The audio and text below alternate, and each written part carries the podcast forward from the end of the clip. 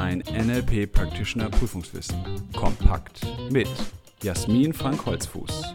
Der Podcast mit der Wissensessenz aus zehn Jahren erfolgreicher NLP-Ausbildung.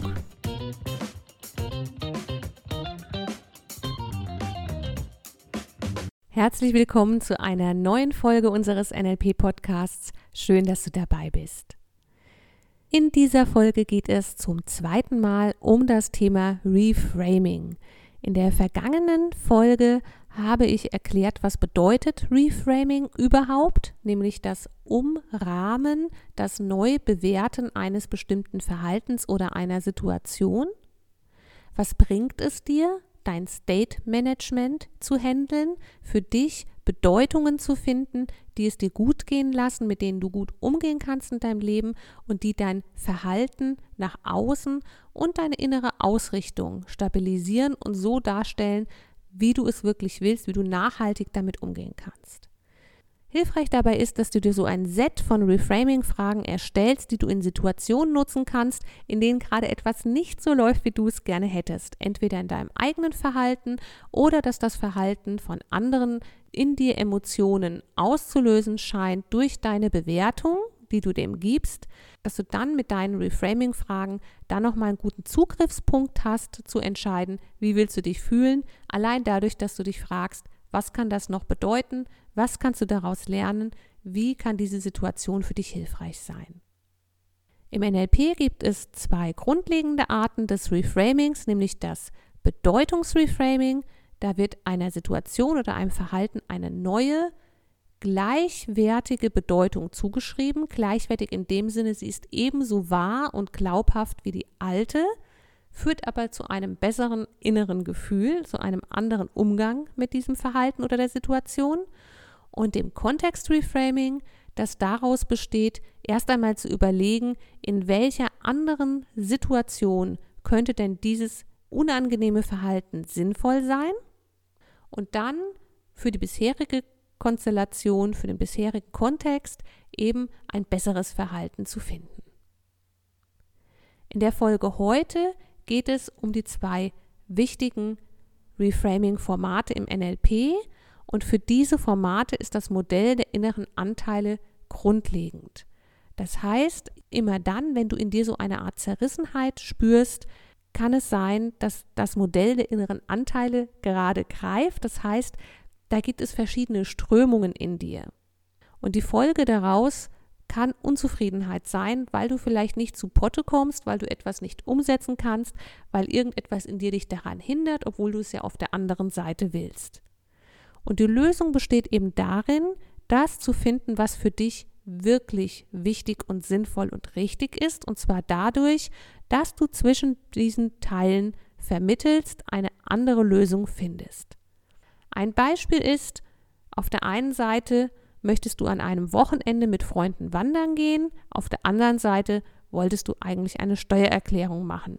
Entscheidest du dich für die Wanderung, hast du ein schlechtes Gewissen wegen der Steuererklärung und kannst dich auch nicht so richtig entspannen. Wählst du aber die Steuererklärung, kannst du dich nicht gut konzentrieren, weil du an die verpasste Zeit mit deinen Freunden denkst. Also das Ergebnis wäre Unzufriedenheit in beiden Situationen.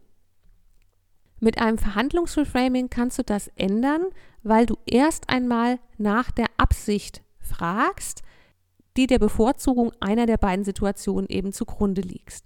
Und dadurch findest du vielleicht eine Variante, die dir besser entspricht.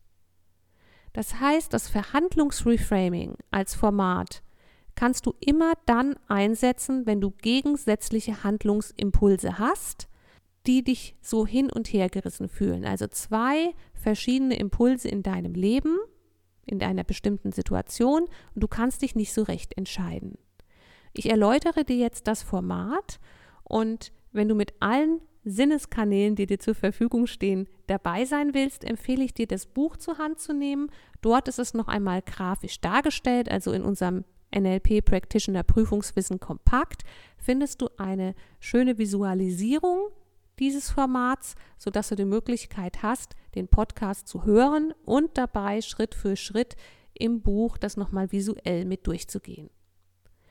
Das Verhandlungsreframing beginnt damit, erst einmal das Symptom zu kennzeichnen, das heißt die gegensätzlichen Handlungsimpulse zu definieren und auch zu erkennen, welche Anteile stecken denn dahinter.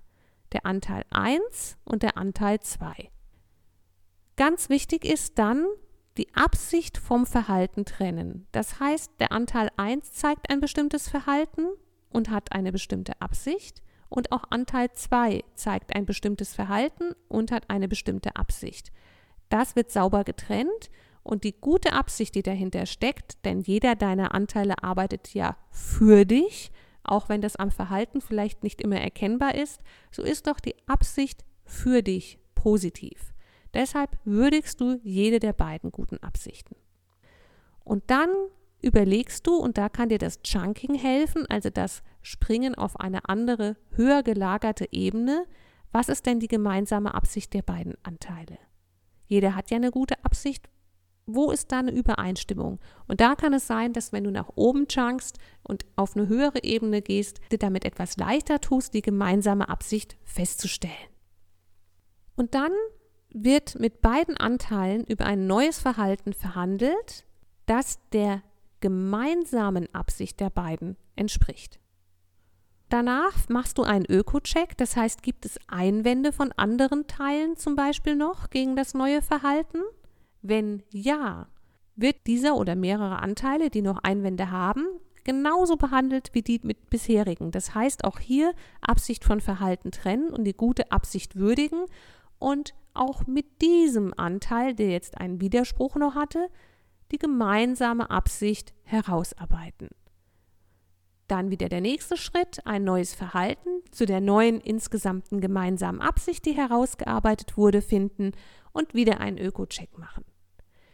Wenn es keine Vorbehalte oder Einwände mehr gibt, dann mach eine Future Pace und stell dir die neue Situation sinnesspezifisch vor.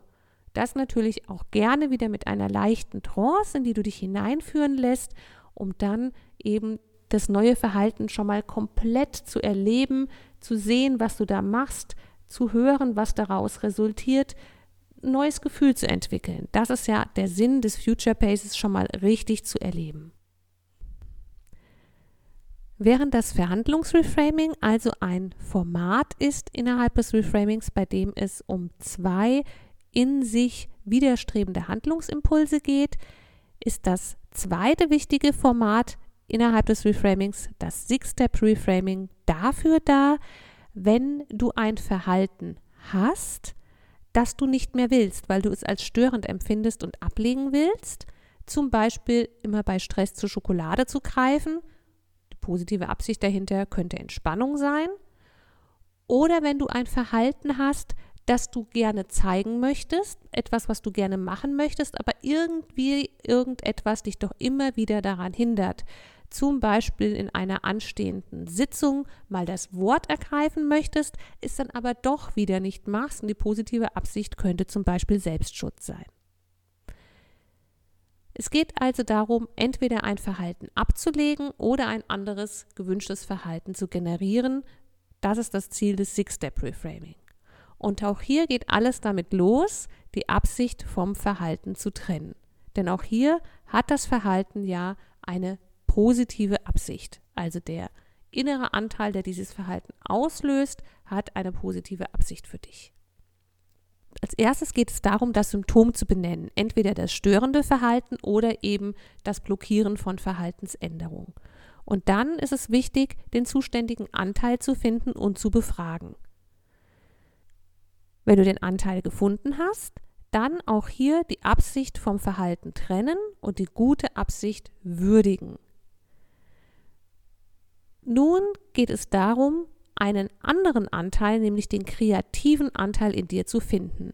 Und falls du zu den Menschen gehören solltest, der sagt, also ich bin wirklich alles, mathematisch, naturwissenschaftlich hochbegabt, aber kreativ ist nicht meins, auch du kannst einen kreativen Anteil in dir tragen. Such ihn mal und dann wirst du ihn auch finden. Also bei diesem Format ist es wichtig, den kreativen Anteil zu finden und auch das kann in einem leichten Trance-Zustand natürlich leichter sein, weil da eben der Zugang zum Unbewussten stärker geöffnet ist. Nachdem die Absicht vom Verhalten getrennt wurde, des Anteils der eben für das bisherige Verhalten zuständig war, geht es daran, den eigenen kreativen Anteil zu finden. Und mit eigenen ist wirklich der eigene gemeint, nicht der dessen, der dich begleitet und sagt, mach doch mal dies, mach doch mal das, sondern ein eigener kreativer Anteil. Und dieser kreative Anteil soll mindestens drei neue Verhaltensweisen benennen, die zu der guten Absicht passen, die der betroffene Anteil hat.